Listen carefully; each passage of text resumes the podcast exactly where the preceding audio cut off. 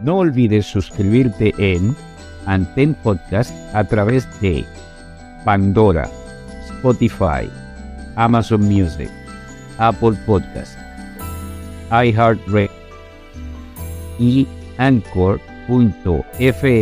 diagonal derecha Aldrin Raya Santiago. Si te gustó lo que escuchaste o viste, no olvides suscribirte y déjanos saber a través de las estrellas cuánto te agradó. Tus comentarios son bastante importantes para nosotros. Pueden hacernos llegar sus comentarios vía email a podantempodcast.gmail.com Un nuevo episodio se presentará cada dos semanas. Y recuerda, nuestras mentes y almas contienen volúmenes escritos de nuestras experiencias y emociones. Si puedes tomar algo de esa colección interna y lo compartes con una persona o más, tu historia contada adquiere vida propia para la eternidad, motivando a otros a través de tu experiencia. Anten Podcast fue creado por Aldrin Santiago.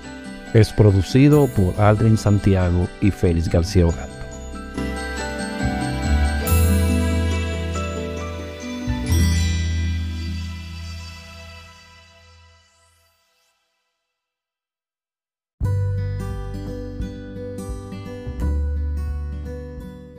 Bienvenidos nuevamente al espacio de Anten Podcast. Como cada semana, sus corresponsales, Aldrin Santiago y Félix García, les traen un invitado especial, un trovador del tiempo. Él nos contará su peculiar visión de su pasado entorno y cómo esto impactó su vida para siempre. Hoy un nuevo trovador está en cabina para recorrer junto a él su maravillosa vida, hazañas, proezas que él en toda su existencia ha logrado. Gracias por estar en este nuevo episodio. Bienvenidos.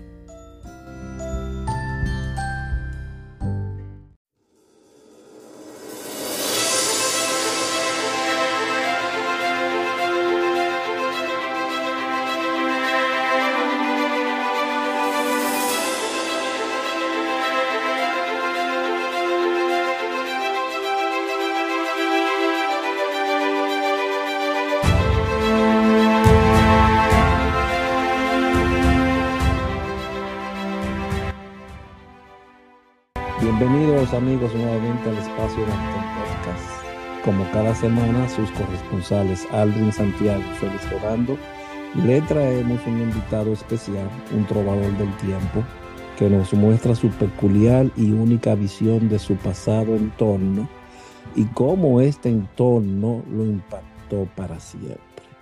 El día de hoy, este trovador errante nos guiará en su trayectoria de vida Gracias por estar con nosotros, la señorita Susan Mieses Cabreja. Bienvenida a nuestra cabina, Susan. ¿Cómo te sientes hoy? Muy bien, gracias. Y mejor aún escuchándote. Mm, de ambas partes, que tenía mucho que no te oía. bueno. pero por lo menos así. Gracias, Susan, por recibir nuestra invitación y hacerte parte de ella y venirnos a contar, a tener este conversatorio, como digo yo, de esa, mm, no me gusta ponerlo como época pasada, sino como esa, quitar esa cortina que teníamos en esa ventana del pasado y dejar que la luz entre a este presente. ¿Tú no crees que es mejor así? Se ve mejor. Y además así quizás eh, animamos a la juventud de ahora. Bueno, hay una persona que me dijo, Camilo Lelio Gando, que sí que esto puede ayudar, que esto puede ayudar a las nuevas generaciones. A las nuevas generaciones que vienen subiendo, que, que realmente son tan indiferentes sí. a, a, todo lo que sucede. A veces yo me quedo mirando y digo, bueno, ahora cogen un celular y graban. Antes nosotros ayudábamos, servíamos. Sí, o sea que na, nadie sabe si con esto tú estás dando, como siempre, un granito de arena, aunque creo que en la, de, en la Cruz Roja tú diste más que un granito de arena. Gracias. Pero en esto quizás te estés dando un paso para ayudar a muchos jóvenes. Sí, porque hay, hay algunos canales en YouTube que están tomando la, la, iniciativa, que la veo bien, claro, de personas que delinquieron, que se vieron en, en otro mundo de malas acciones y hoy están en una forma eh, regenerados y están ayudando a esos jóvenes a decirle por ahí no es el camino. Pero nosotros que participamos como juventud en algo que era un buen camino, también tenemos, podemos decirle que este es un buen camino. Exactamente. ¿seguir? ¿Me entiendes? Exactamente. Exacto. Vamos a pensar, vamos a empezar por la, por la génesis, por el inicio de todas las preguntas.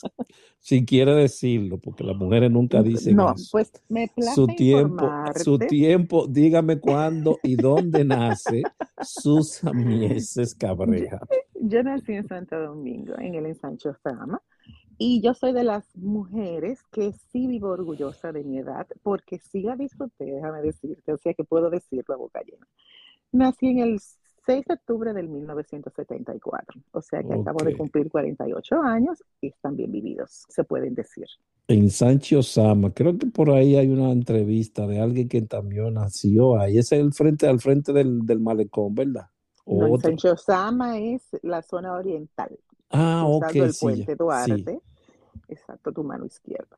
Ahí realizaste todos tus estudios, Susan. No, yo estudié en el Liceo Nuestra Señora del Carmen en Gascue y terminé el cuarto de bachillerato en el Colegio Santa Elena, sí, en el Ensancho Sama. ¿Que había tenido contacto con alguna institución de, de servicio, de Bueno. altruismo o no? O, esta parte llevándola, llevándola un poquito más lejos, Susan, ¿tú crees que hubo alguna influencia de tu familia, de algún tío, hermano, hermana, que Mm. haya, haya trabajado con eso y te haya influenciado a ti para tú No, tener no algún que yo contacto? conozca, no que yo conozca, pero sí recuerdo que cuando yo era, te estoy hablando de una niña, de, um, de unos 11, 12 años, estaban, que lo que, los, que Salud Pública enviaba casa por casa a la vacuna de polio y, eso, a los niños. Y yo me acuerdo que siendo yo una niña, que, bueno, si a ver vamos ahora, yo te puedo decir no estaba correcto, yo era una menor de edad, pero yo andaba con el telmo para darle la cuota a los niños eh, de, de la vacuna y andaba con el equipo de salud pública. O sea que desde jovencita sí me gustaba la parte de servir. Eh, creo que ahí inicié. Ahí inició. Yo te estoy hablando de tenía algunos 11, 12 años y yo andaba con el termo de salud pública, casa por casa, en los barrios, y dando la vacuna de polio. Tú De forma andabas con- gratuita, era voluntaria. Era, voluntaria. Era forma eso no era parte de, la, de las 60 horas esa que, No, mis 60 horas yo la hice sembrando pina, aunque no se me va a olvidar nunca. No me preguntes por la, por qué, pero no me va a olvidar nunca. No era parte de las 60 horas, yo lo que tenía eran 11, 12 años. Yo me gradué de bachillerato a los, tenía 15 para 16, o sea que no. Pero bastante joven. Sí, siempre fui bien despierta con los estudios, eso. Pero se podría decir que esa parte del- del- de la vacunación fue como el primer contacto con, Sí, fue el con primer ese... contacto que tuve en cuanto a eso de servir, de ser voluntaria en algo, de ayudar, de aportar. Sí, fue mi primera parte. Y después de ahí, ¿qué seguiste haciendo? Después estaba en un colegio de monjas, como te dije, en el Nuestra Señora del Carmen, y aunque no niego que era de las chicas traviesas del curso, también era de la que daba la clase de catecismo, de la que sustituía a los profesores, de la que siempre quería estar ayudando. Ahí fue que conocí a la persona que me introdujo a lo que fue entonces después la Cruz Roja, Pero ¿quién fue esa persona? mi gran amiga Bianca Martínez. Ay, Bianca Martínez. Bianca, si estás escuchando y vas a escuchar esta entrevista, las puertas de la cabina para el podcast están abiertas. Esa señorita fue la que me introdujo a la Cruz Roja. Ustedes se conocieron, ustedes se conocieron ahí, fue. En la escuela. En la escuela. Sí. Wow. Desde entonces eh, siempre he considerado mi mejor amiga, o sea, literal. Con el sea, tiempo, no- con el tiempo que tienen conociéndose son casi hermanas ya, Sus. Para que lo sepa. y ya Bianca pertenecía a las flores también. Bueno, Bianca y yo estábamos tomando una clase de natación. Oh, Eh, de ahí, en- de forma privada, en una escuela privada, ahí ¿en dónde? Si se puede saber. por la Sarasota. Ok. Entonces, eh, de ahí ella conoce a Eddie Matos y Roberto Ulloa. Eh, um, y llegamos al Olímpico. ¿Qué- de, qué año, saca- de, de qué año estamos hablando? Estamos hablando de los 90, 90, principios de los 90 por ahí. Ok. Eh, acababa de entrar Roberto Ulloa como encargado de la, del, del salvamento acuático y antes estaba pequeño, creo. ¿verdad? Yo lo llegué a conocer, pero realmente no fue mi instructor. Entonces, de la mano de Bianca, a mí que me gustaba el can de nadar, vamos al Olímpico, me gustó el grupo. Yo no era la única mujer, ent- entramos Lorna, Berna, que eran dos hermanas. ¿Qué gru- Las Eh, mellizas. Ajá, Lorna y Berna yo. Mateo. Mateo era. Entonces estaba yo también. Bueno, yo no recuerdo el apellido. No, Acuérdate que son no. 48. Sí. El fin es que de forma, no sé, me fui involucrando y me quedé, dejé la piscina Pero cuando tú dices ese grupo, ¿era un grupo que había ahí tomando el curso o tomando el curso con Roberto Ulloa. pero de natación o de de salvamento nado, acuático? salvamento acuático. ¿Tú recuerdas quién más estaba con Roberto Ulloa ahí? Estaba Miguel, Miguel, Vic Miguel Cueva o Miguel Acosta. Acosta, Ok. estaba, am, déjame ver, déjame ver, déjame ver, estaba Mencionaste Víctor. Elvin, Elvin, estaba Víctor. No me recuerdo el estaba Víctor Luis Vélez, que era el que me, ese estaba más en la, en la Cruz Roja, y Víctor, que no me acuerdo el apellido, que era un indio alto, él, Sí, eh, sí, sí, yo pero se llamaba Víctor, era como no ingeniero o algo así, sí me algo recuerdo. así. Estaba Sí. Kelvin Medina, eh, Fraser, eh, todo ese grupo. El fin fue que yo me involucré. Y una cosa me llevó a la otra. El, ¿Qué tiempo duró, qué tiempo duró ¿no? ese curso, Susan? yo creo que nosotros nunca lo dejamos. ¿Cómo que nunca lo dejaron? El alemán nunca nos soltó, lindo. O sea, siempre él tenía, o sea, yo recibí mi diploma, no recuerdo de qué año, porque realmente ahora mismo te lo pudiera decir si estuviera en Santo Domingo, que pudiera buscarlo, porque aún lo conservo. Eh, de qué año me entregaron el diploma, pero realmente nunca dejamos de entrenar. Se mantuvieron Eh, todo el tiempo entrenando. óyeme, ¿y qué entrenamiento? Y ahí estaba, y ahí estaba ya mi, mi estimado amigo Dwight Mieses también. Mm, Después de mí, como siempre, mi hermanito, tú sabes, sigue la hermana. Yo no sé si era para, para estar vigilando a la hermana o qué, pero él caía atrás siempre, tú sabes. Y ahí entró Dwight, Dwight también a, la, a lo que es salvamento acuático. Y incluso le gusta mucho mantener ese equipo junto. El año pasado, eh, en diciembre, eh, Dwight, tanto Dwight y yo coincidimos en Santo Domingo y él juntó al grupo de, de los salvavidas.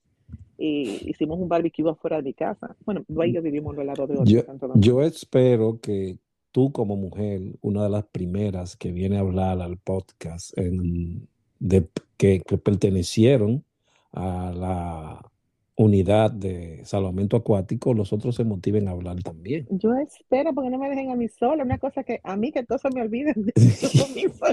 Es la primera de las mujeres salvavidas que se atreve a hablar, eres tú en el podcast. Gracias Bueno, por me, eso. yo me siento, no, al contrario, yo me siento muy orgullosa de haber pertenecido a, al salvamento acuático. Le agradezco muchísimo la formación que me dieron y además a través de ellos entré a lo que es eh, primeros auxilios en la defensa, en, en la defensa, en la Cruz Roja. Ok, eh, no Eh, me toque esa parte todavía. me quedo en salvamento, no sigo nadando, dime. No, no, que no me toque la parte de lo naranja todavía, que no Ah, hemos no, no, no, llegado no, ahí. está bien, me faltan un par de, me faltan un par de años para llegar ahí. Sí, sí. Eh, ¿qué cantidad de personas se, tú conta, te recuerdas, recuerdas que había en esa unidad de salvamento acuático, en esa más de, brigada? era más de 15 personas, éramos más de 15. Lo que yo no te puedo, o sea, que acordarme así de todos los nombres. Yo me acuerdo que yo sigo en contacto así, sigo viendo a Fraser, eh, um, a Elvin, em, Kelvin Medina, um, yo no sé, éramos como 15 de verdad. Cuando Pero terminaste el curso, entonces no, fuiste a tomar, seguiste, No. fuiste a tomar el curso de primeros auxilios? ¿Cómo fue que pasó? Estando en el curso de salvamento acuático, Ajá. eh, siempre iba Víctor Luis Vélez o iba Eddie Matos a la piscina o un gran amigo mío que era Nelson Victoria. Oh, Dios lo tenga en gloria. Excelente persona. Excelente exacto. persona. Me, me, me hablaron de lo de primeros auxilios. Además, como siempre me decían, tú no haces nada con sacar a alguien de la piscina y después, o sacar a alguien del agua, del mar, y después, entonces, bueno, yo me interesé en lo que es primeros auxilios y me fui a Cruz Roja a hacer el básico primero. Y de allá después de ahí, como que, tú sabes, Con- ¿Recuerdas quién te dio ese curso de primeros Tú sabes que tú auxilios? estabas ahí, así que no vengas que si yo me acuerdo. Claro, tú estabas, Tengo, tú tengo, estabas dándome clase. Tengo que jugar con tu memoria un poquito. Bueno, lindo, tú sabes. ¿Quién más estaba ahí? hay cosas que yo recuerdo claro. Tú me, me entrenaste extremadamente bien con el básico. Edwin Olivares, nunca se me va a olvidar jugando, tirándome de una soga, que solamente Dios sabe yo tirarme en una soga de rapel, solamente ellos me podían hacer Ah, pero tom- también tomaron práctica de rescate ustedes. Lo que pasa es que yo era bien despierta, o sea, por eso te dije, yo me gradué con 15 para 16, yo era demasiado despierta para la edad. Y yo no me conformaba con quedarme en básico, no, yo después me fui a hacer avanzado con, ¿Con, con quién lo ah, tomaste? déjame ver, con Julio de Peña, Julio de Peña. Era, Julio de Peña. era un, era un curso colegiado, debía de haber más personas ahí dando la clase. ¿Recuerda Eh, alguno más? Julio de Peña, ay Dios mío, tú sabes que estaba mi amigo Sergio Vargas, que yo no me acuerdo cuál curso me dio Sergio. Dios lo tenga en Eh, gloria. yo lo tengo en gloria también. Ay, Dios mío, se nos han ido ya muchos, ¿verdad que sí? Mm.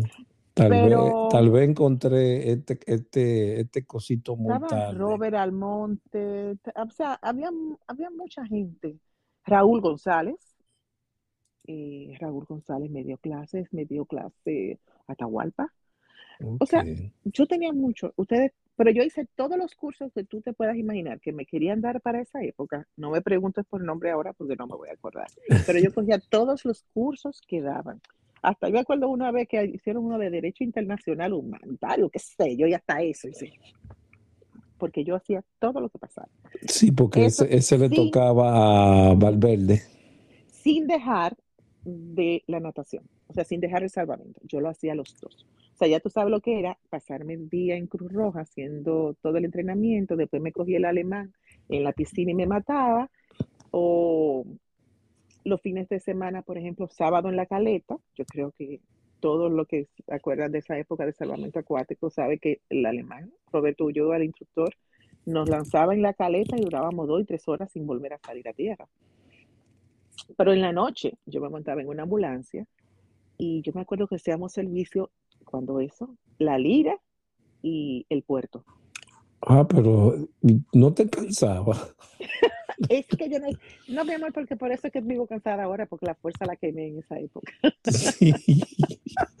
Hay mucha gente que se expresa de forma Sí, como, ¿y por qué, no, por qué sea, no te gusta salir?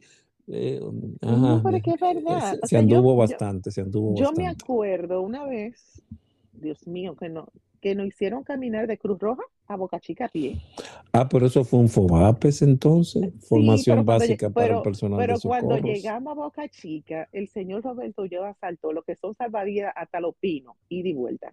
Dime, tuvimos que hacerlo. Oh, pero ustedes también tuvieron en el, en el, en el, en el FOBAPES, ese FOBAPES que Sí, fue a pie hasta, hasta Boca hasta, Chica. hasta Boca Chica. Y lo que éramos de salvamento acuático, el Roberto ya nos hizo llegar a los pinos y volver para atrás.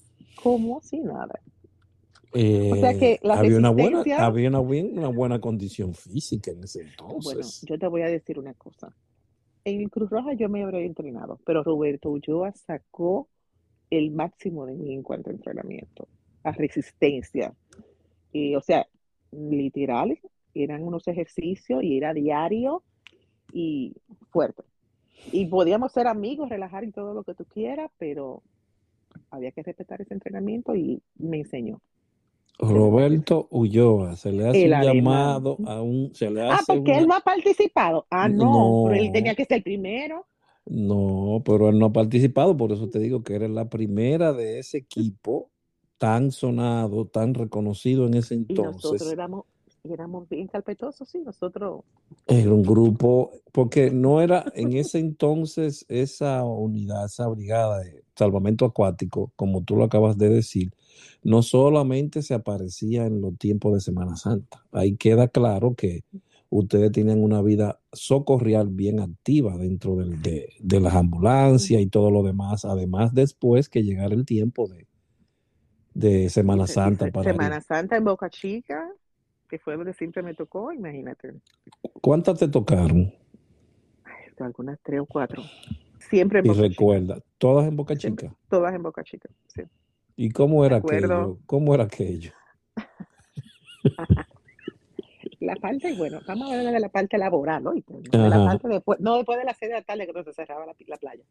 Eh, bien chévere. O sea, yo, yo me llevaba bien con, al yo pertenecer a los dos equipos, salvamento acuático, que era el- para lo que estaba en Boca Chica, pero yo hacía todos los, con- o sea, conocía a todo el personal que estaba también en los primeros auxilios en carpa.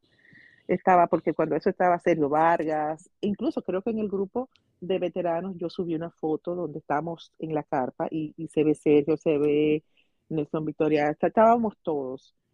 Eh, yo me llevaba bien con los dos, o sea que yo me pasaba entre mis excesos metida en la carpa ayudando y cuando no estaba entonces en mi lugar que me que me correspondía en cuanto a salvamento y así, pero queda, chévere. queda recordarle a los que nos escuchan que en esa época eh, no habían tantas medidas de seguridad como la hay ahora. Era un poquito más, ¿cómo diríamos? No salvajes, pero era un poquito. ¿Cómo le podría decir, Susan, ahí en, e- en ese Ay, momento? no Porque era pero e- era a, a lo, con lo que pudiéramos y al alcance de, que tuviéramos al alcance de la mano. No, nos, no la parte eh, socorrista, sino estamos hablando de la parte humana, esa parte que iba, esos vacacionistas, porque en ese entonces no habían tantas reglamentaciones como ahora. no, Era no. la gente, acuérdate que ponía carpa alrededor de la carpa de la Cruz Dios Roja y ahí, eh, me recuerdo como ahora, para ay, que, Dios para que puedan imaginarse Y después para recoger esa gente, por que favor. eran, que eran unas Una 24 casa, horas, 24 horas. Es decir, se trabajaba 24 horas, 24 horas, porque en la noche todavía había que gente sí. que atender. Y con intoxicación alcohólica en la arena, que había que entonces pues, atender. Exacto, porque en la noche, ¿qué era lo, qué era lo que más se hacía? Era beber, beber alcohol. exactamente. ¿Y cómo te, te afectó aquella parte? A mí no me afectó. ¿No te Al afectó en revés, nada? al revés. Yo, yo entiendo una que me ayudó mucho en cuanto a lo físico, ni decirte, ¿verdad? Yo estaba súper entrenada. ok, pero en Eh, cuanto a la atención, a lo que viste, no, a, a lo que veías en Semana Santa, ¿y no te afectó esta parte en ninguna forma? mm, no, no, no, realmente mi, mi, yo siento más placer por el servicio que lo que yo pueda decir que me afectó. O sea, por ejemplo, para mí no me molestaba ni siquiera el hecho de que todas mis amistades estaban de Semana Santa o mi familia de, de viaje o lo que sea, y yo estaba en Boca Chica sirviendo y no, de verdad que no, o sea, vi muchos accidentes, vi muchas cosas, pero no, todo eso para mí era enseñanza. Ok, de esas personas que te impartieron docencia, que estuvieron contigo en esa etapa de conocimiento, eh, ah, ¿hubo alguna que influyó mucho en ti? Que tú dijiste, óyeme, que quiero ir por ese camino que esta persona lleva o que ha trillado aquí. O sea, más o menos tú quieres que yo te diga que tú Como, un ejemplo a seguir no, como un o influencer, como le dicen ahora, influencer, que te haya influenciado a ti de alguna forma u otra. Mira, realmente en cuanto a salvamento acuático, Roberto Ulloa nunca me soltó. Siempre me, me decía que yo podía dar más y me lo exigía de una forma que yo entendía que sí y, y lo hacía. Para mí siempre fue un ejemplo, una persona humilde, eh, pero respetuoso, porque éramos, de acaso, tres o cuatro mujeres, no más de ahí, tres creo, y to- todos los otros eran hombres, pero respetuosos y para mí Roberto Ulloa fue el quien siempre hizo que ese grupo eh, hiciéramos como, ¿cómo te digo? Él, él como que nos protegía y nos hizo una, uh, una cápsula para nosotros los, salvaría y nos defendió a rajatabla. Para mí siempre Roberto Ulloa. Después, en cuanto a al área de, de primeros auxilios y eso, lo que son tú, Hogando y Sergio Vargas, para mí siempre han sido tres personas que yo, ah bueno, y Edwin Olivares. Lo que pasa es que Edwin, por estarme tirando en la soga, hay cosas que yo todavía no, tú sabes. Pero, pero de verdad son, no, son personas que, que para mí eran, digo, eran en cuerpo Sergio, eh, ejemplos a seguir. Todavía yo veo a Edwin Olivares, eh, que después me tocó trabajar con él en otras instituciones, eh, y me siento orgullosa de ser amiga, o sea, de haber recibido entrenamiento de él. ¿Me entiendes? O sea, veo cómo tú sigues, por ejemplo, haciendo esto y me siento orgullosa de, de, de, de haber recibido entrenamiento de ti. Digo, wow, mira cómo es. Siguen, todavía tú sigues. Gracias, gracias, gracias. No, no, no merezco tanto, no merezco tanto. Mereces eso y más, o sea que no sea modesto. No merezco tanto, no merezco tanto. Pero esas fueron las personas que influenciaron en ti. ¿Hiciste alguna, alguna otras capacitaciones allí en Las Flores? Yo hice todos los cursos que habían, eh, que, que, hacían, yo, yo me metí en todos, porque siempre he sido muy, ¿cómo te digo? Me gusta mucho como mantener la mente estudiando, haciendo algo, y para esa época que estaba joven, pues imagínate, y no tenía hijos, imagínate, en qué iba a quemar estas eh, neuronas en algo, ¿verdad? Yo hacía todos los cursos que vieran, todos los cursos, me metía en todo y después estaba como ayudante de lo que estaban dando los cursos de primer auxilio. Y si había que ir a las escuelas a dar unos eh, cursos a los estudiantes, lo que sé cuánto, ahí estaba yo. Y si llevaban a los alumnos de, para hacer las 60 horas, yo ahí estaba yo ayudando. Y así. ¿Nunca te interesó dar docencia? ¿No te llegaste a, a capacitar para ser instructor de mm, salvamento, de primeros auxilios o algo? No. Después, o sea, yo estaba muy involucrada en Cruz Roja, pero después me vi obligada a salir de Cruz Roja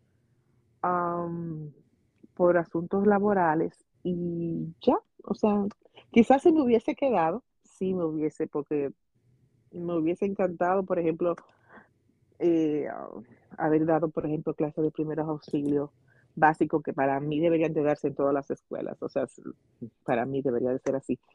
Eh, pero todavía hoy, aunque sea mis hijas, mi sobrina, tú ves que yo me siento y le digo, vengan, miren, esto se hace así, así, así, así. O sea, creo que si yo hubiese seguido, sí me hubiese ido por el área de ser instructora.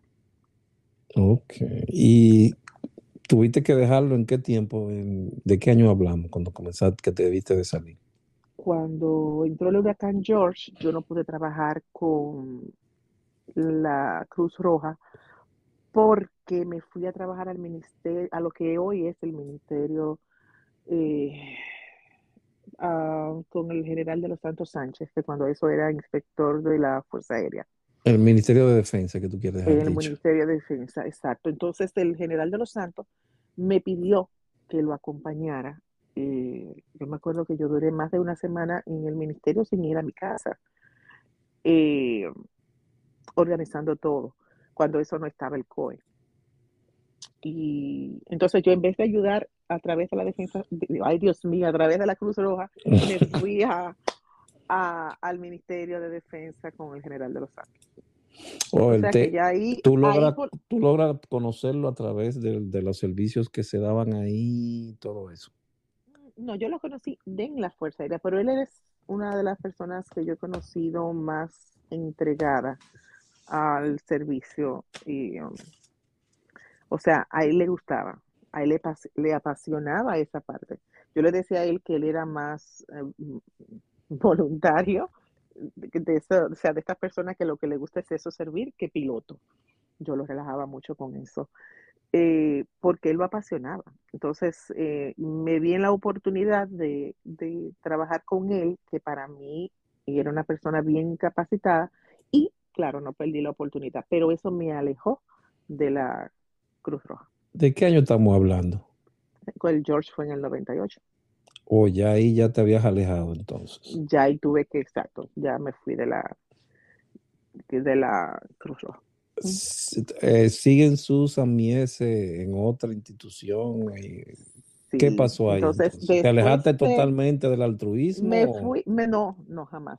Eh, me fui de la Cruz Roja, sigo con el general de los Santos Sánchez, él es nombrado después director de la Defensa Civil y viene y me jala también a la defensa civil. Ahí me encuentro un encontronazo con él porque él me mete al área administrativa como encargada de cómputos, pero a mí lo que me gustaba era, tú sabes, servicio, abajo, ahí, voluntariado. Ahí, cambiaste, de, ahí, cambiaste de color y dirección, de color naranja y delgado.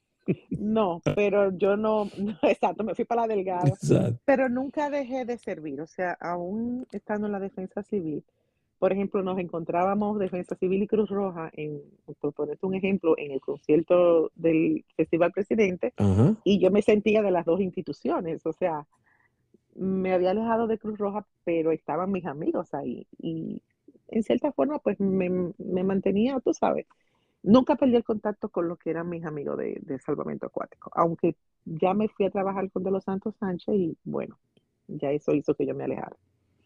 Ya ahí en la, en la, en el color naranja, ¿qué, qué hiciste ahí? Solamente cagada de. Lo que, lo que yo quisiera saber es por qué lo del nada más color naranja y no el nombre. Pero bueno. Pero no, no, lo que pasa es que, ¿cómo te digo? Hay ciertas personas que creen que, que creen que dando el nombre estamos tocando ciertas sensibilidades y prefiero no tocar esos nombres para que no pues se vea como, como, como, algo de ataque o algo. ¿Tú me entiendes? yo pasé por las dos instituciones. Exacto.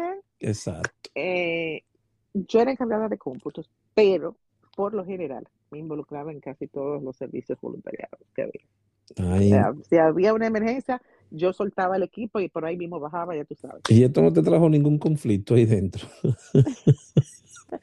bueno, déjame decirte. Tienes los micrófonos abiertos, puede hablar. no, déjame decirte que yo tuve un solo encontronazo en, en, la, en los naranjas, como tú le dices. Y no fue exactamente por nada que tenga que ver con Cruz Roja. Eh, yo siempre fui muy muy abierta, todo el mundo sabía que yo, mi entrenamiento no me lo dio el naranja, mi entrenamiento me lo dio la Cruz Roja. Okay. Yo solamente presté lo que yo sabía a la defensa civil. Mis conocimientos yo los utilicé en, la en, en, tus mamey, pero realmente quien me entrenó a mí fue la Cruz Roja. Y eso no va a cambiar.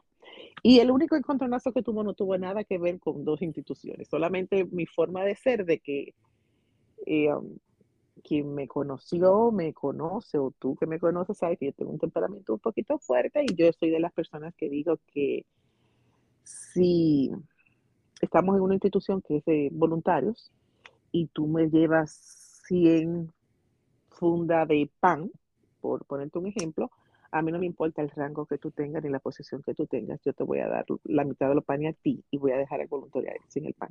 Yo comenzaba de abajo para arriba. Pero por suerte, yo siempre conté con De los Santos Sánchez, que sabía cuál era mm, mi mentalidad y él me apoyaba en esa parte. Él decía que yo tenía la razón, eh, que los de abajo es lo que necesitaban. Entonces yo era más protectora de esos voluntariados y tú sabes que eso causaba ciertas ronchas con ciertos rangos y jefes, tú sabes, y encargados de departamento de que decían, ella lo hace porque ella era voluntaria. No, no era por eso, es que realmente ellos son los que lo necesitan y ellos son los que están haciendo el trabajo.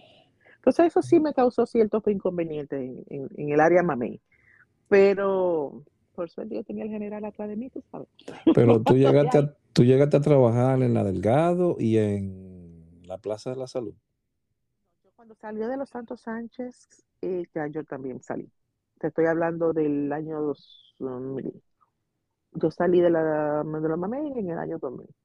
Ya de ahí, yo estaba embarazada de mi primera bebé y ni modo que volviera a Cruz Roja o a nadar o algo, porque yo tengo una barriga, ya tú sabes. Y entonces me fui ya por el área de inteligencia. Me fui a trabajar inteligencia, pero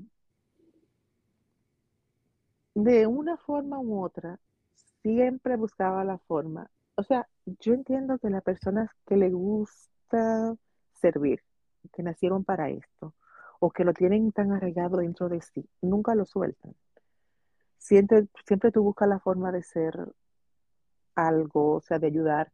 Y me acuerdo que me fui a trabajar ya el área de inteligencia, solté las instituciones eh, como la, Cruz Roja o la MAMEO y eso, pero tú me veías a mí con el doctor Guava, eh, que cuando eso estaba como director médico del, del DNI, y tú me veías a mí ayudando a hacer operativo haciendo cosas allá abajo en el área médica. O sea, en cierta forma, siempre yo buscaba la forma de servir, de ayudar, de, de, de dar un poco de lo que ya yo había aprendido.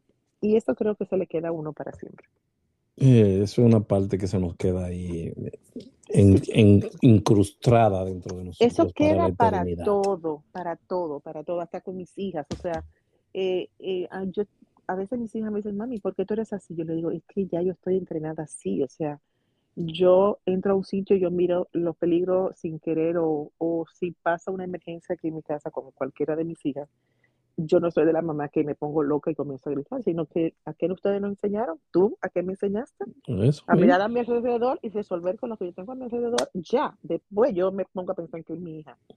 Ahora yo tengo que resolver. Entonces, eso me lo enseñaron ustedes y todavía lo sigo, lo sigo haciendo. ¿Tú crees que fuiste tu partícipe de haberle dado esa energía, haber salpicado un poquito a tu hermano con esa energía? Sí. Yo te dije que no sé si Dwight fue porque Dwight vivía celándome. Ay, señor, oye, me va a matar. Pero es verdad. Dwight, oíste, tienes que hablar. Tienes, Dwight Mieses, debes de hablar para que rectifique tu memoria. Yo se lo voy a mandar para que le acabe y diga que ella se llave, yo tenía que agarrarla. No, es por mí que yo estaba ahí. Pero no. Ella, él, por celos o por cosas, terminó siendo más se, hizo más canchanchan de todos los salvavidas que yo. Pero, de, lo último que yo. Pero que él hizo el, curso de salvamento acuático también. Sí, él, terminó como salvavidas, claro. Él lo que no se hizo fue irse por la por el área como yo de, de eh, primeros auxilios ni nada de eso. No, no, él, se, él se mantuvo todo el tiempo. como todo el tiempo en su salvamento acuático. A mí me gustaba jugar con las dos cosas. Me gustaba servir en la ambulancia, me gustaba servir en, en la piscina. ¿Tuviste alguna experiencia de, alguna emergencia o servicios en, la parte médica dentro de las flores? claro, ah, trabajando en la ambulancia, nunca se me va a olvidar una jovencita en el puerto. ¿Qué pasó? Eh, hubo un accidente en la curva. Cuando eso tú te acuerdas que, el puerto eso era de morirse, ¿verdad? Sí, sí, una curva que había allá. y yo me acuerdo que, que ella solamente me agarraba de la mano y me decía, no me dejes morir. Ah, Dios mío. Pero uno tiene que en ese momento el corazón cogerlo, ponerlo a un ladito y cerebro a pensar. Y atendí la emergencia, incluso después, eh, a la semana, yo fui a la clínica a visitar a la paciente que gracias a Dios pudimos atender a tiempo. Y, ¿Y estaba bien. Y eso, es estaba bien mal cuando la cogimos, de verdad que sí, porque... Pero cuando ya tú la fuiste a ver a la clínica, la fui a ver, estaba mejor, sí, ya ella estaba mejor, me dio las gracias por haber ido, pero me acuerdo que eso me lo había dicho Nelson Victoria, siempre que tú atiendas a un paciente que llega, que está en ese nivel, no una intoxicación alcohólica que yo atendí en Boca Chica, no. Siempre trata de saber cómo sigue ese paciente para que ese paciente se sienta que hubo un y que de verdad tú lo hiciste bien. O sea, y hasta para mí misma, para tú saber que lo hiciste bien. Eso me lo enseñó Nelson Victoria y nunca se me olvidó. Por eso yo fui esa vez a la clínica y me sentí orgullosa de que en cierta forma yo salvé la vida de esa persona. Porque en el accidente se vieron involucradas varias personas, por lo tanto esa persona me tocó a mí. No teníamos opción de venir, vengan todos, vamos a atenderla a ella, sino que ella me tocó a mí, porque habían otros pacientes y tú sabes que no éramos tampoco tantos en la ambulancia. Exacto, son esas cosas que llenan tanto, no te llenarán el bolsillo de dinero, bueno, pero te llenarán tanto interiormente que hoy estamos colmados. Me llena más y con más calidad de, de, de, eso por dentro que haberme lo llenado de dinero. O sea, quizás en ese tiempo yo pude haber hecho 1300 cosas pero realmente lo que yo hice yo no lo cambio por nada del mundo. Y te digo, todo lo que yo aprendí en Cruz Roja, todavía hoy yo me siento que, que me enseñe, que sea como te digo, que puedo incluso todavía practicar y hacer y saber cómo resolver cualquier cosa eh, eh, con, todo lo que ustedes me enseñaron. O sea, a mí me dio el shock anafiláctico hace unos años. Y antes de yo perder el conocimiento, yo dije todo lo que tenían que hacer, pero rápido. Pero yo dije todo lo que tenían que hacer. pero un shock, un shock anafiláctico fuerte. ¿Y ya que eh, lo que pasa es que yo soy alérgica a los mariscos, pero mis, mis platos preferidos son los mariscos. Entonces, yo tengo el inconveniente de que un día, por ejemplo, si yo me lo como acabado de pescar fresco, pues yo estoy bien. Si me lo comí del supermercado, tú supiste, me lo estoy jugando. Y esa vez fue una paella. Y solamente llegué a comerme una cucharada, porque la segunda me la saqué de la boca. Ah, tiene que andar con, tiene que andar con tu penifrín ahí. Tú supiste que tengo un lápiz en cada cartera. Trato de no comérmelo. Trato de no comérmelo, pero Boca Chica, cuando voy, admito que, además de que me trae muy buenos recuerdos de Boca Chica y me pongo nostálgica, entonces termino comiéndome un lambí cuando pasa y un pecadito. Ah, pero aquello, aquello de Boca Chica se te quedó bien dentro, ¿eh?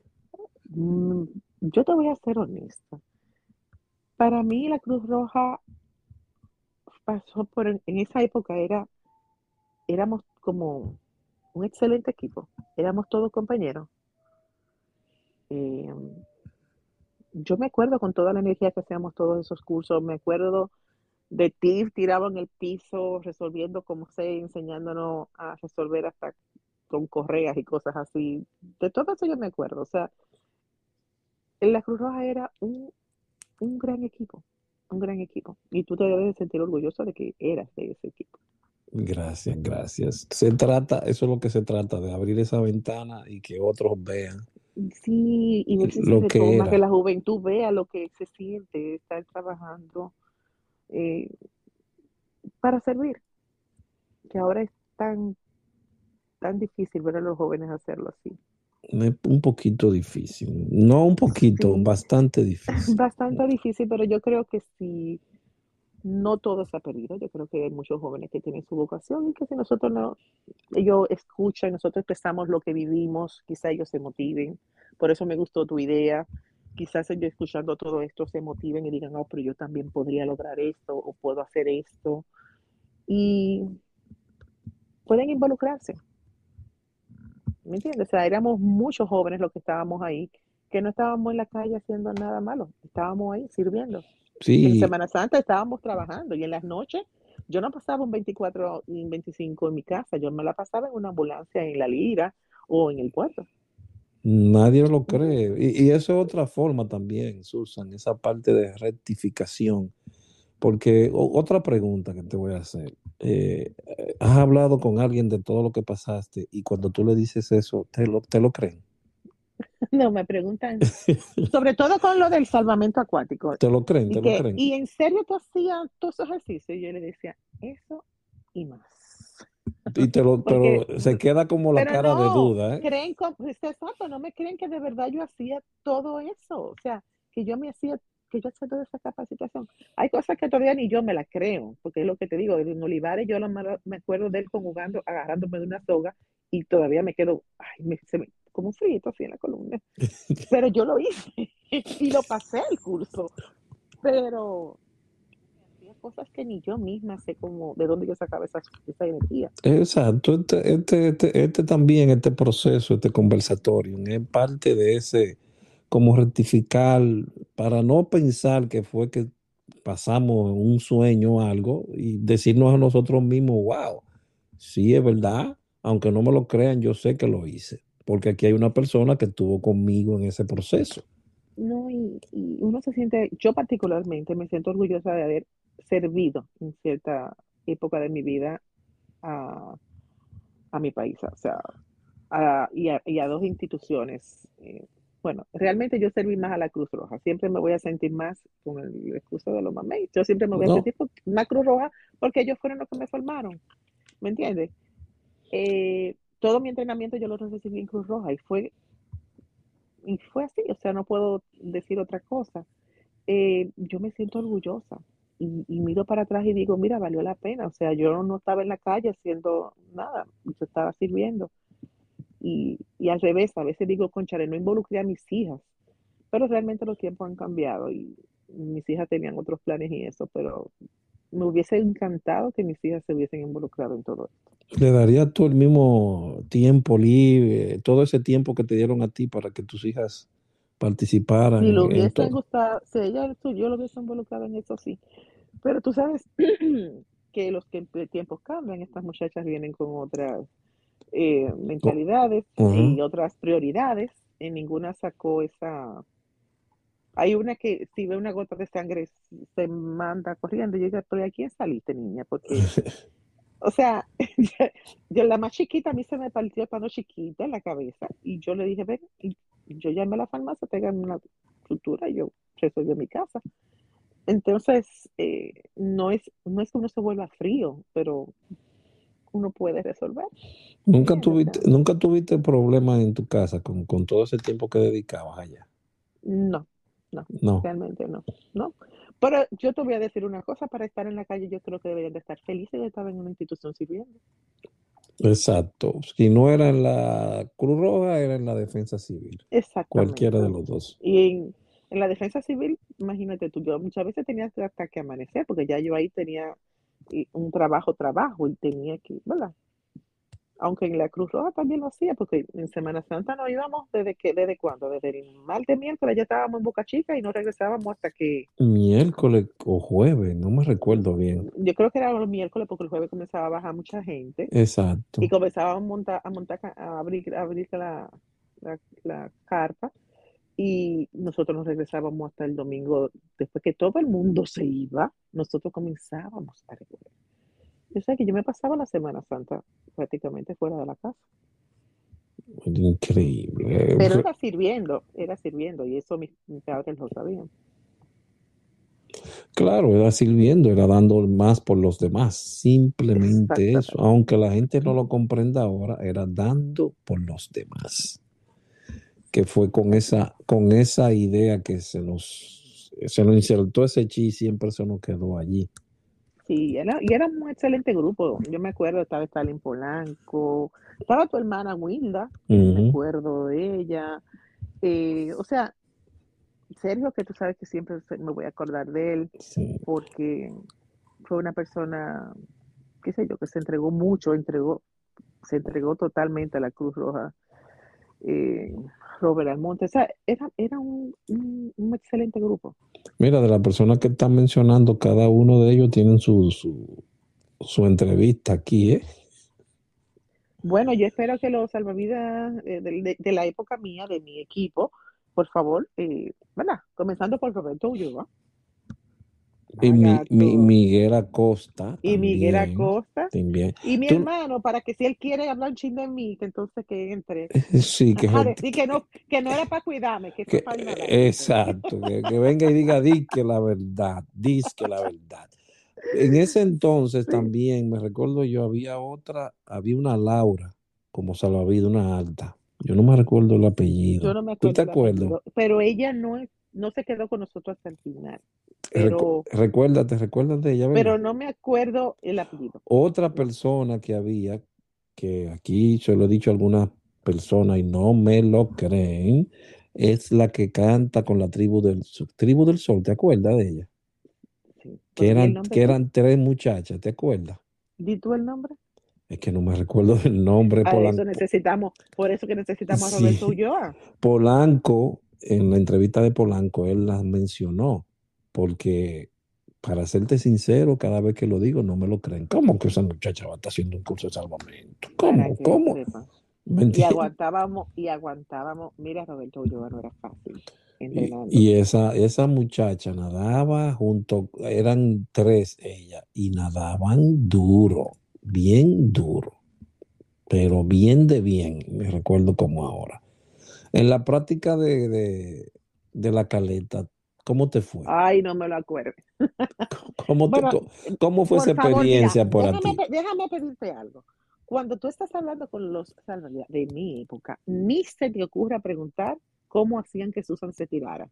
¿Ok? por favor, para que mantengamos la, la imagen santa en casa.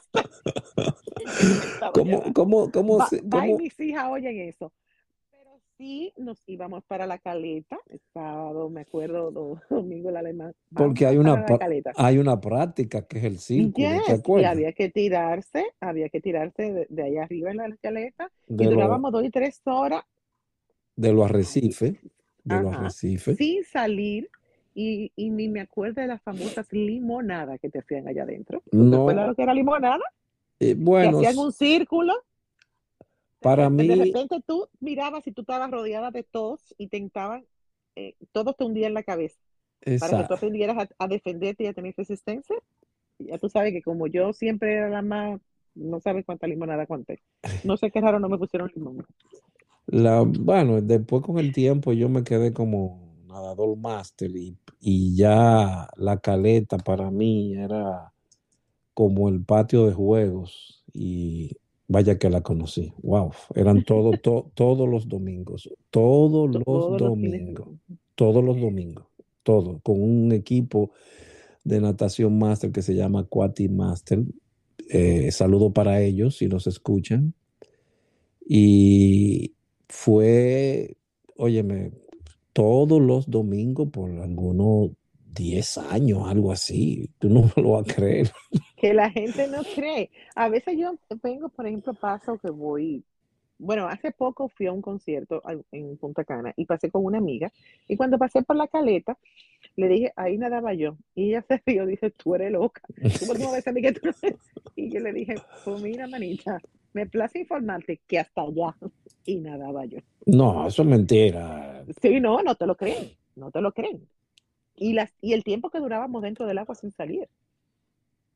Eran, eran, Pero eran uno- uno- unas prácticas. Ustedes y siempre subían hasta allá arriba, hasta el famoso Hickory, ¿verdad? Óyeme, y siempre, ya tú sabes, el alemán siempre quería más y más, más resistencia, y él siempre me acuerdo esa palabra, resistencia, tienen que aguantar más. Y por, por, por- por suerte tú nadabas con Google, porque en esa época para mí eso no existía. nosotros no teníamos nada de eso, Tú nadabas sin nada. sin nada, nosotros nadábamos sin nada. ¿Qui- ¿Quién tenía eso? Es ahí mi No, madre. no, nosotros no nos tocó la, porque si fuera ahora, yo me imagino que irán con un equipo que, ¿verdad? No, lo de nosotros era con lo que tuviéramos a nuestro alrededor. Ay, mi Como, madre. como tú no enseñaste a hacer el, el- el primer auxilio básico, ¿Dónde? miren a su alrededor, con lo que ustedes encuentren, resuelvan. Así. En la, en la, en la defensa tú no tomaste ninguna docencia. Sí cogí cursos, pero me fui más por el área que me tocaba, que era el área administrativa. No los cogí ya en entrenamiento como para el área de, de, de, de, de- de- de la asistencia médica, nada de eso, no. Me fui por el área administrativa. Ahí fue Porque que tú, tampoco, tampoco podía descuidar mi trabajo, ¿me entiendes? Exacto. que yo tenía un, un puesto que, que hacer en, en la defensa civil. Ahí fue que tú me, como dijiste anteriormente, te volviste a comunicar, a, a topar con Edwin Olivares entonces. Mm, Bueno, tú sabes que Edwin Olivares se unió junto con Franco y eso, pues volvimos a juntarnos. Él es muy amigo también del general de los Santos Sánchez y por ende, pues estábamos trabajando juntos. Él en su área, yo en la mía, pero siempre estábamos, eh, cuando había algo, pues ahí estábamos, nos encontrábamos los dos. Porque lo que te digo, siempre yo quería servir, pues entonces desde que pasaba algo, ya yo estaba también encaramada en el camión, como dicen por ahí. Ay, mi madre, tocaron algunos servicios ahí en la defensa. Eh, sí, pero yo, por ejemplo, iba a lo del festival, que mucha gente cree que uno iba al festival a ver el festival, y lo que uno menos hacía era ver el festival, Esa es otra parte que no se lo creen mucha gente. Yo le digo, no, la gente cree que uno iba a brincar adelante en el festival. no, no, en el sentido de que uno le dice, yo fui a todos esos conciertos gratis, pero tenía que pagar con otra cosa. Exactamente. No, no, no. Cuando me preguntan, ¿está el artista? No, ya sé, yo lo vi. No, ya sé, yo lo vi. Pero, ¿a qué precio? No era que lo estábamos viendo. ¿eh? no era gratis. Nosotros No teníamos que pagar, gratis, ¿no? teníamos que pagar un precio. ¿Cuál era? Atender Atende intoxicación alcohólica por más, desmayo por tú sabes. No, pero que te imagínate cuántas personas. Ay, ay, ay, ay, no me lo recuerdo. Pero nada, pero sí, realmente sí, yo trabajé los festivales presidente, pero ya con, con los mami, como tú le dices. Ok. ¿Qué tiempo duraste en la defensa? Hasta el 2000. Hasta el 2000. Sí, te dije que el 2000, cuando ya yo iba a dar a luz, yo di a luz en septiembre y duré en la defensa hasta agosto. O sea, casi, casi el dar a luz salí. ¿Unos cuantos Cuando años allí? ¿Cuánto sale de los Santos Sánchez? Salgo yo también. Al yo Te, trabajar directamente con él, pues ya salí. Ahí te dije que ya retomo otra parte de mi vida y comienzo eh, el entrenamiento en lo cuanto a inteligencia. Ahí solté un poquito lo que era el voluntariado y eso, y me voy a hacer no sé cuántos cursos de inteligencia. ok.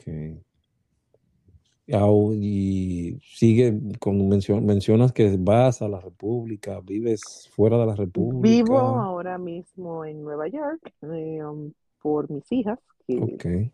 decisión de ella estudiar aquí, no querían estudiar allá en Santo Domingo.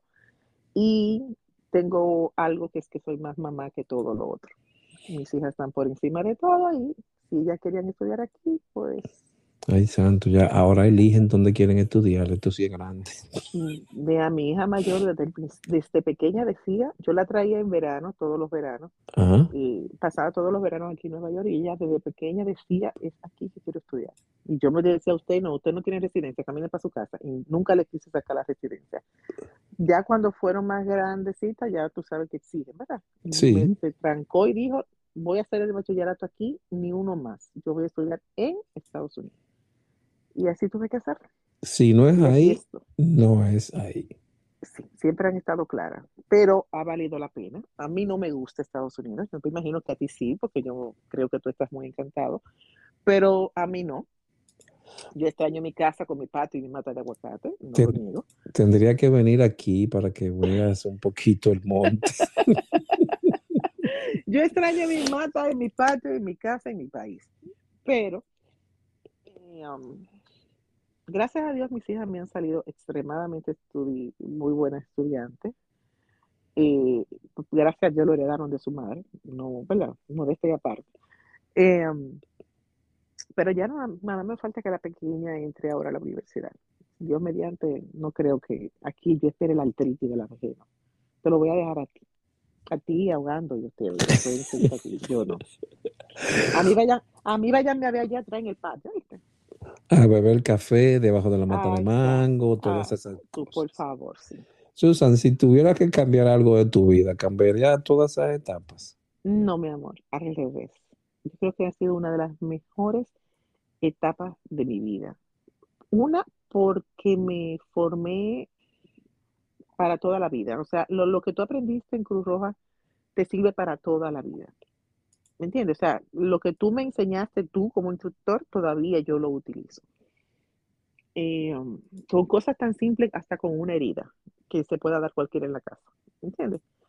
Todo eso me lo enseñaste comenzando por ti, que fuiste uno de mis primeros instructores en cuanto a primeros auxilios.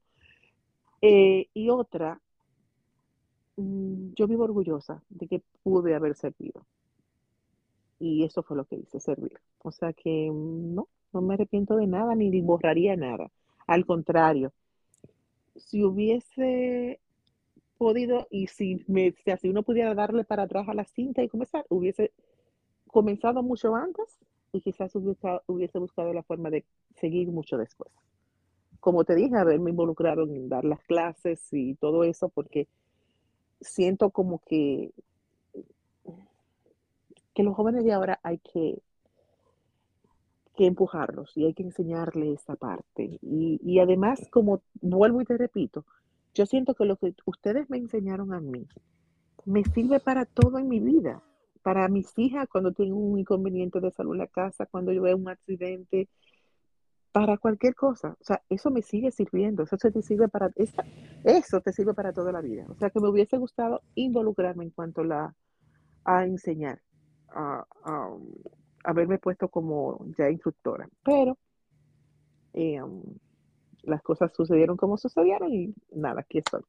Tu mensaje, escúchame. A esa juventud de ahora, en cuanto a esa parte altruista? ¿Qué tú les recomendarías a ellos? Ojalá, yo, creo que te comenté hace un momentito que a mi entender en las escuelas deberían de, de por lo menos el básico enseñarlo, para que ellos vean lo, lo que se siente poder servir, poder ayudar. O sea, te mencioné, por ejemplo, esa joven que yo atendí. Eso nunca se me va a olvidar. Y además, el, el tú aprender a, tener respuestas rápidas a todo, a todo en tu vida, te lo enseña eso. Y para mí sería fabuloso que los jóvenes tuvieran esta plataforma en sus manos y puedan escuchar todo lo que tú puedes hacer cuando tú te involucras con este tipo de institución. Tantos jóvenes que yo veo ahora que están desperdiciando su vida en nada, que no están haciendo nada, no aprenden nada, excepto coger un celular y grabar. Hay tantas cosas buenas y bonitas que hacer con instituciones como esta, como Cruz Roja. ¿Me entiendes? Que mi, deseo sería eso, que se aprendan, que puedan involucrarse, que se den, la, que se den ellos la oportunidad de, de conocer lo que se hace dentro de Roja.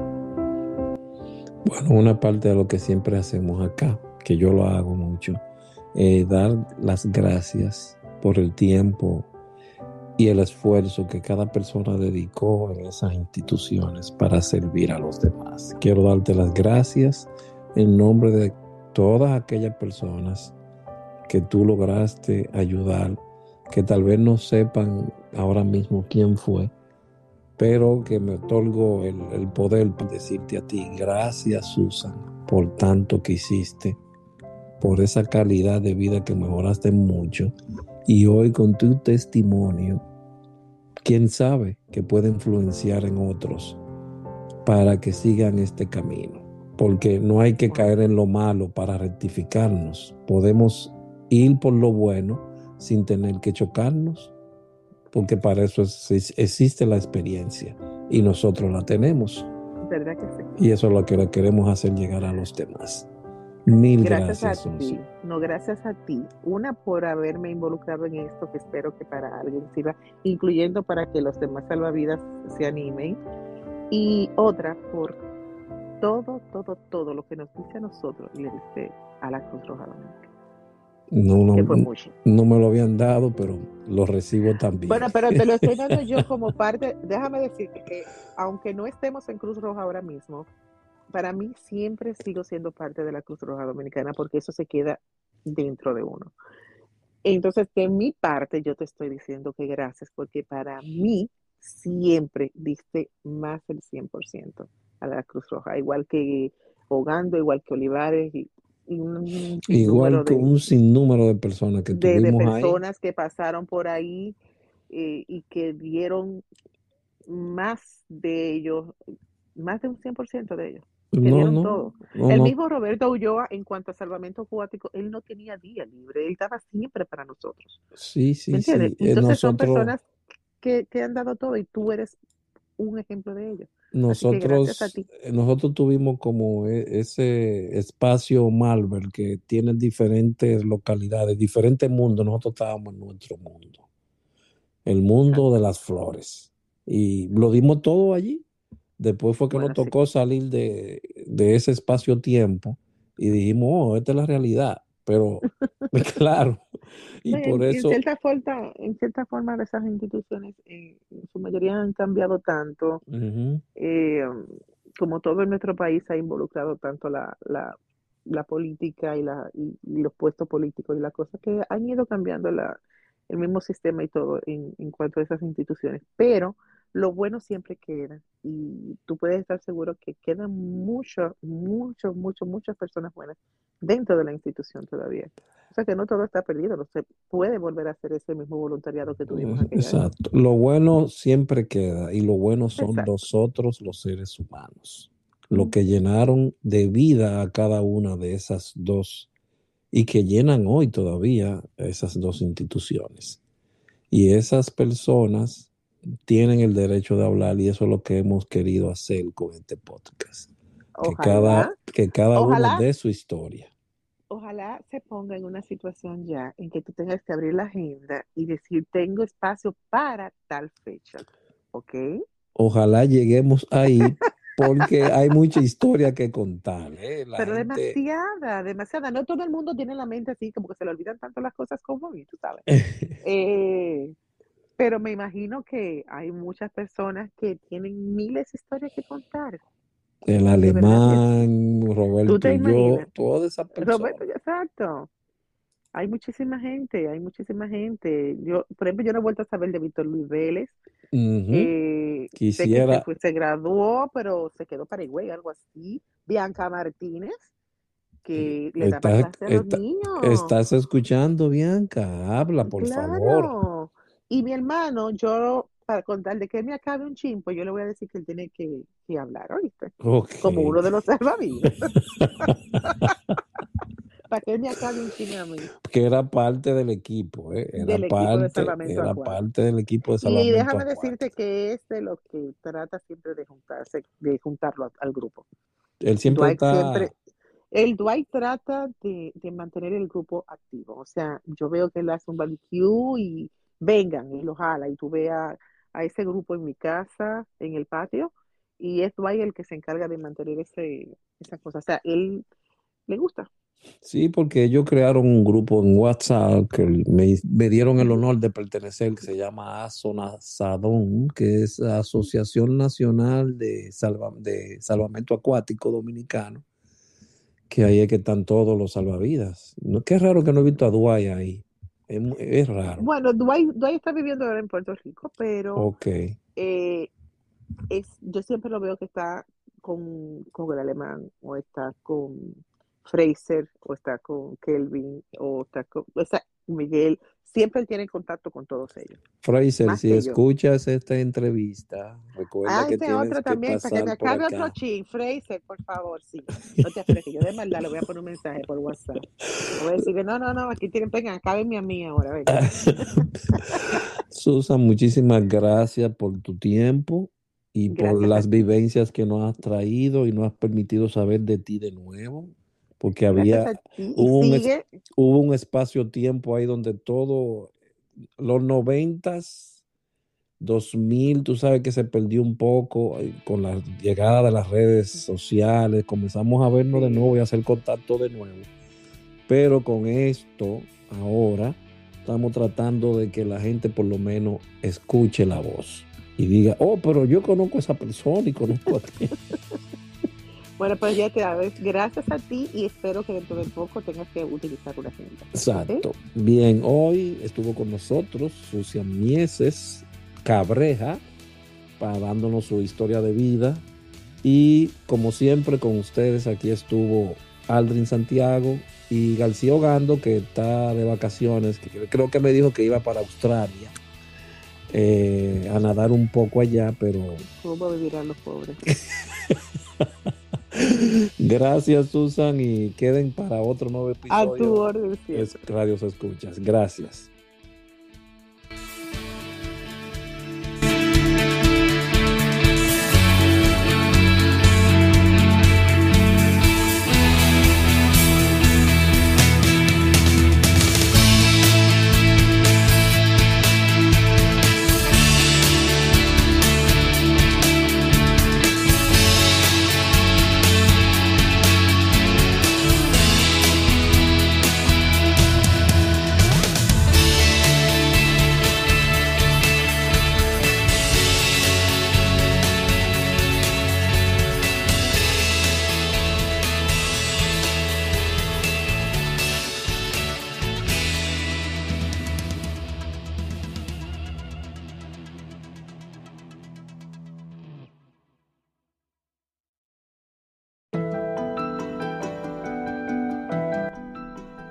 No olvides suscribirte en Anten Podcast a través de Pandora, Spotify, Amazon Music, Apple Podcast, iHeartRadio y Anchor.fm diagonal derecha Aldrin Raya Santiago. Si te gustó lo que escuchaste o viste, no olvides suscribirte y déjanos saber a través de las estrellas cuánto te agrada. Tus comentarios son bastante importantes para nosotros. Pueden hacernos llegar sus comentarios vía email a podantempodcast.gmail.com Un nuevo episodio se presentará cada dos semanas. Y recuerda, nuestras mentes y almas contienen volúmenes escritos de nuestras experiencias y emociones. Si puedes tomar algo de esa colección interna y lo compartes con una persona o más, tu historia contada adquiere vida propia para la eternidad, motivando a otros a través de tu experiencia. Antem Podcast fue creado por Aldrin Santiago. Es producido por Aldrin Santiago y Félix García Oral.